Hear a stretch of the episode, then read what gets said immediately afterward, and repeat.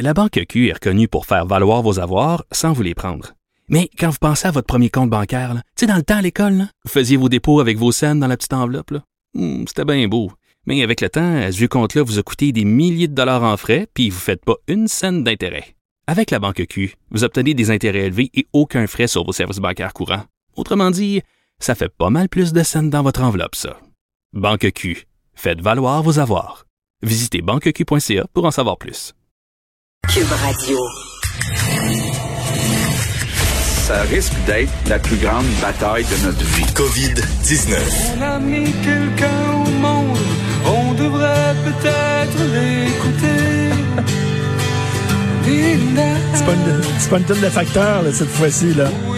C'est pour ça qu'elle m'a demandé qu'est-ce que j'écoutais ces temps-ci pour me rendre de bonne humeur en temps de pandémie. Du harmonium. Alexandre Moranville-Wallet, salut. T'écoutes Ben- Harmonium pour vrai? Ben oui, ben oui, mes, mes parents écoutaient ça religieusement. J'en ai entendu euh, dans mes déplacements en voiture avec eux tellement souvent que moi, c'est mes, euh, c'est vraiment de la musique que j'apprécie. Là. Ça te met un sourire dans la face. écoutez Dixie là, mettons là, Ah, euh, quand, le temps, le, le temps chaud revient là. Dixie, c'est Mm, génial, c'est mm. vrai. Écoute, Alexandre Moranville-Wallet qui euh, va être notre facteur de bonnes et de mauvaises nouvelles cette semaine. Donc, on commence tout de suite le Québec qui approche sa cible de réduction des GES. Ben, j'imagine. Ben, c'est un objectif qui semblait irréalisable, farfelu au mois de mars dernier. Mais maintenant, le Québec pourrait atteindre, évidemment en grande partie grâce au confinement, euh, sa cible de 2020 pour les gaz à effet de serre. On se rappellera euh, des faits un peu en 2009. C'est le gouvernement de Jean Charest qui avait fixé comme objectif de réduire les émissions de GS de 20% en bas du seuil de 90, 1990, c'est-à-dire d'émettre à peu près 69,4 millions de tonnes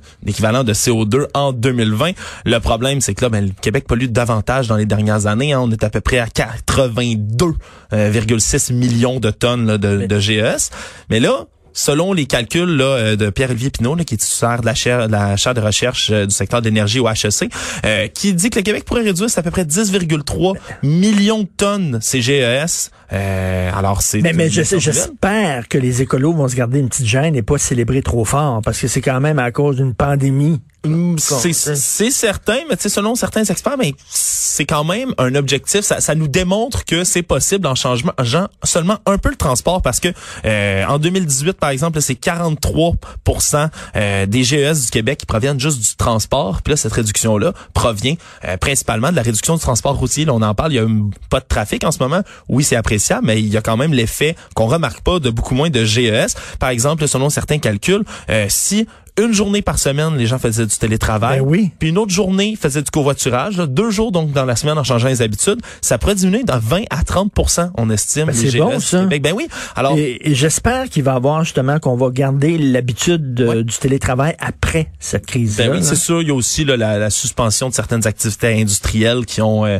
qui, qui ont du poids là-dedans, mais c'est en grande partie à cause du, du, du transport, euh, surtout routier. Mauvaise nouvelle, ça, la COVID qui frappe une autre résidence pour aînés à Québec. Ben, c'est une autre nouvelle inquiétante là, c'est euh, le- le- le- les appartements de Bordeaux, qui est un établissement là, qui est situé dans le quartier Sillery à Québec. Euh, il y a une nouvelle contamination qui a été détectée dimanche. Là, un nouveau cas. Euh, avant, en avant-midi, on dit que tout le monde va à ses occupations euh, dans un calme relatif, en, en observant les- de la distanciation, mais que dès midi, on, tout le monde, tous les résidents ont été confinés. Là, sont presque 200 euh, dans cette résidence-là, à être confinés chacun dans leur chambre, dans leur appartement, sans pouvoir en sortir. Pour l'instant, les gestionnaires de la résidence, là, qui fait partie du groupe Chartwell, euh, disent que la situation est sous contrôle, que tout le monde là, est confiné évidemment par mesure préventive, euh, qu'on tente de retracer le déplacement euh, de la personne, du cas qui aurait été observé. Mais comme il s'agit d'une résidence pour aînés autonome, ça atténue quand même le risque de propagation. La situation reste quand même relativement assez stable du côté de Québec. Il y a 13 foyers d'éclosion dans la région, mais pour l'instant, les cas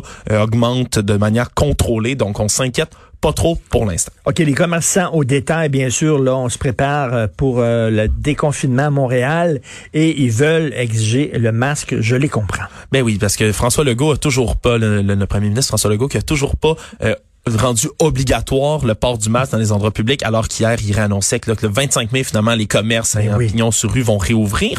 Euh, sais, les gros, les gros commerces, là, où tu peux respecter le, le, le 2 mètres, il n'y a pas de problème, mais les petits commerces, les petites quincailleries, ces affaires-là, faut mettre un masque. Ouais, mais François Legault, encore une fois, n'a pas exclu cette option-là. Il a rappelé qu'il a le pouvoir de le faire, puis qu'il qu'il- qu'il n'hésiterait pas à l'utiliser si jamais euh, les gens dans les commerces, les, les citoyens se montraient trop délinquants de ce côté-là.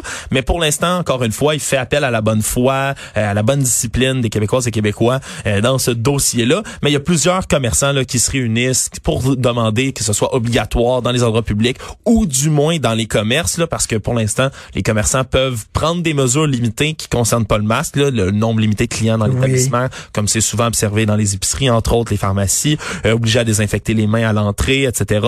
Les euh, évidemment les, les fameux plexiglas devant les caisses, mais euh, à tout ça, ce sera encore plus sécure, c'est certain, d'avoir des masques. On attend que ce, on attend une décision, mais pour l'instant là, donc le 25 mai prochain, 82 villes, incluant Montréal, Laval, Longueuil, qui vont pouvoir réouvrir là, leur commerce ayant pignon sur Écoute, Julien, je regarde ça, là, en Italie aussi, on déconfine, les gens vont dans des cafés, etc. Là, ça, on dirait que on, on commence à respirer un peu partout à travers le monde. On commence, mais faut faut voir où tout chaque pays Ben est oui. rendu dans sa courbe. hein. On, on se rappelle que l'Italie a été dans les premiers pays touchés qui se déconfinent avant nous. C'est peut-être une étape euh, qui, qui est logique, normale. Euh, quoi qu'il en soit, là, le gouvernement va aller de l'avant le 25 mai pour euh, pour les autres villes. Puis les commerçants continuent à appeler là à ce que le masque soit rendu obligatoire par Québec. Alors, Alexandre là, se dit comment comment je peux rendre euh, Richard content? Comment je peux le mettre de mon bord? Ah, tiens, je vais lui parler de la Chine. Ouais, mais il y a beaucoup. Il y a beaucoup d'actualités là euh, concernant la Chine, mais entre autres là, une nouvelle qui retient beaucoup l'attention, c'est un labo chinois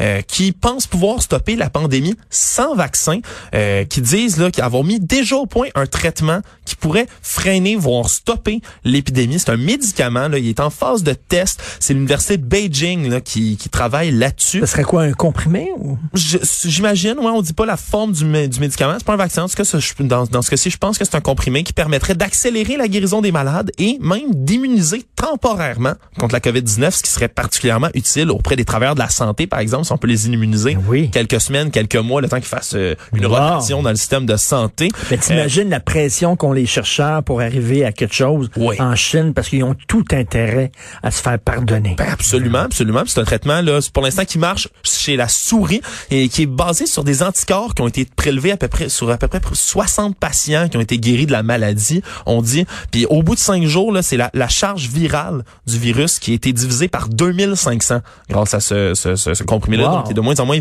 viral. C'est un traitement qui pourrait être disponible si tout va bien à la fin de l'année, selon les chercheurs euh, de, de, de ce laboratoire-là. Euh, quoi qu'il en soit, c'est- en- c'est toujours pas testé chez l'humain, mais euh, le traitement va bon train, dit-on, puis ça pourrait remplacer ou euh, compléter un éventuel vaccin contre la COVID. Écoute, tu arrives avec une autre nouvelle concernant la Chine. Je ne savais pas ça, qui subventionne la reconversion des fameux wet markets, les, mar- les marchés d'animaux sauvages. Ben, ils vont directement auprès des agriculteurs puis des, des, des- des- de ceux qui vont élever ces animaux-là. C'est deux provinces de la Chine là, qui ont annoncé qu'ils feraient des compensations financières pour ceux qui abandonneraient l'élevage de ces dix animaux sauvages-là pour se concentrer euh, vers d'autres cultures, l'élevage classique, euh, les fruits et légumes, le thé, les plantes médicinales, etc. Bon. Donc, c'est des grandes lignes qui sont sorties le vendredi. On se rappelle, la Chine avait déjà interdit là, formellement depuis février, la fin du mois de février, la consommation, le commerce des animaux là, vivants, les animaux illégaux, donc euh, sauvages. Mais c'est un dédommagement financier. On parle un peu comme le, je- moi je compare ça au programme de rachat d'armes euh, qu'il va Oui. avoir au Oui. Canada, mais c'est un peu la même chose. C'est un dédommagement fait financier. que tu laisses tomber les chauves-souris puis les pangolins, on va donner de l'argent. Ben,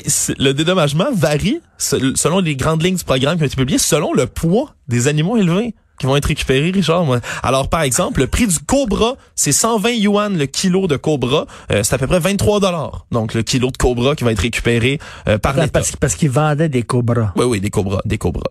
Euh, le rat des bambous, par exemple, c'est 75 yuan, c'est le kilo. 14, Le euh, rat- 14 et 71 dollars euh, Le le kilo. rat des bambous. Le rat des bambous, je connaissais pas. C'est, c'est- c'est un gros rat qui se vendait. Le- la civette, par exemple, hein, ce qui était comme l'animal identifié comme ayant transmis le SRAS, entre autres. Euh, lui, ça, ça, c'est, quand même cher. là. C'est 117,69 dollars le kilo, selon les, les mêmes sources qui ont été citées. Euh, quand même, hein, selon le- la Humane Society International, le commerce d'animaux sauvages en Chine, c'est à peu près 520 milliards de yuan par année. Aïe, aïe. 102 milliards de dollars.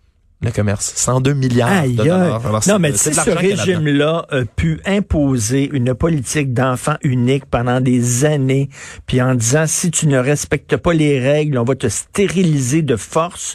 Si on pu faire ça, je suis convaincu qu'ils sont capables de, de, de, de, de mettre la clé dans tous les marchés d'animaux sauvages. Ben, ça, au moins, ça semble être une mesure, c'est peut-être moins coercitive, plus incitative, mais ça, ça, ça a peut-être des chances de fonctionner. En tout cas, ça, ça vaut cher le kilo de civette. Écoute, ça ressemble à quoi une civette? Je, je- je sais pas. Je sais. Trump menace de couper les vivres à l'OMS Ouais, de manière permanente. Ouais, parce que on sait là, c'était déjà sustrait là à, à donner du financement euh, à l'OMS qui accuse d'avoir été trop indulgent vers la Chine, d'avoir ignoré des rapports sur l'émergence du virus. Euh, mais là, c'est la Chine qui réplique aujourd'hui, qui accuse Donald Trump, le président des États-Unis, de soustraire à ses obligations envers l'OMS, euh, parce que là, il y a des menaces qui fusent de tous côtés. Là, depuis la mi-avril, il n'y a plus de financement américain à l'OMS.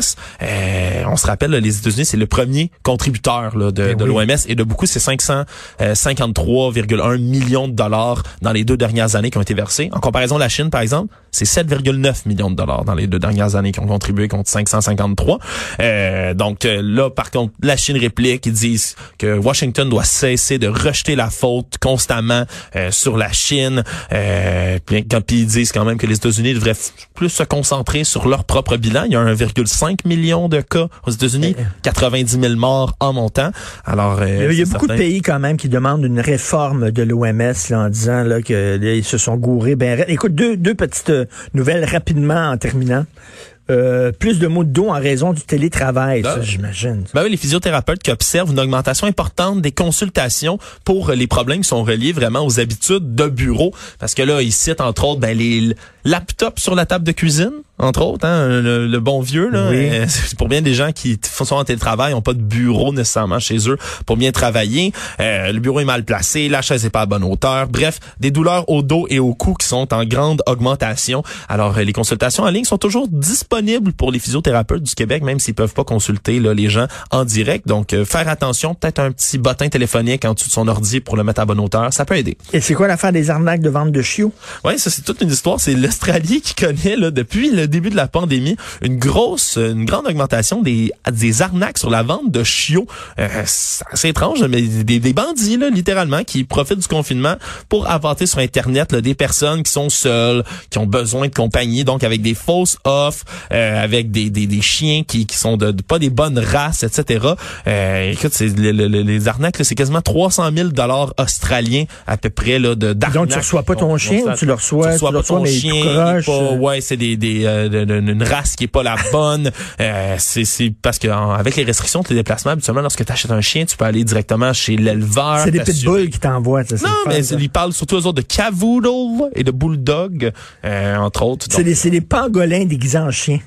Ils leur mettent comme un faux déguisement, mais en fait, c'est des pangolins qui ont acheté aux Chinois. Merci beaucoup, Alexandre. Merci. Alexandre.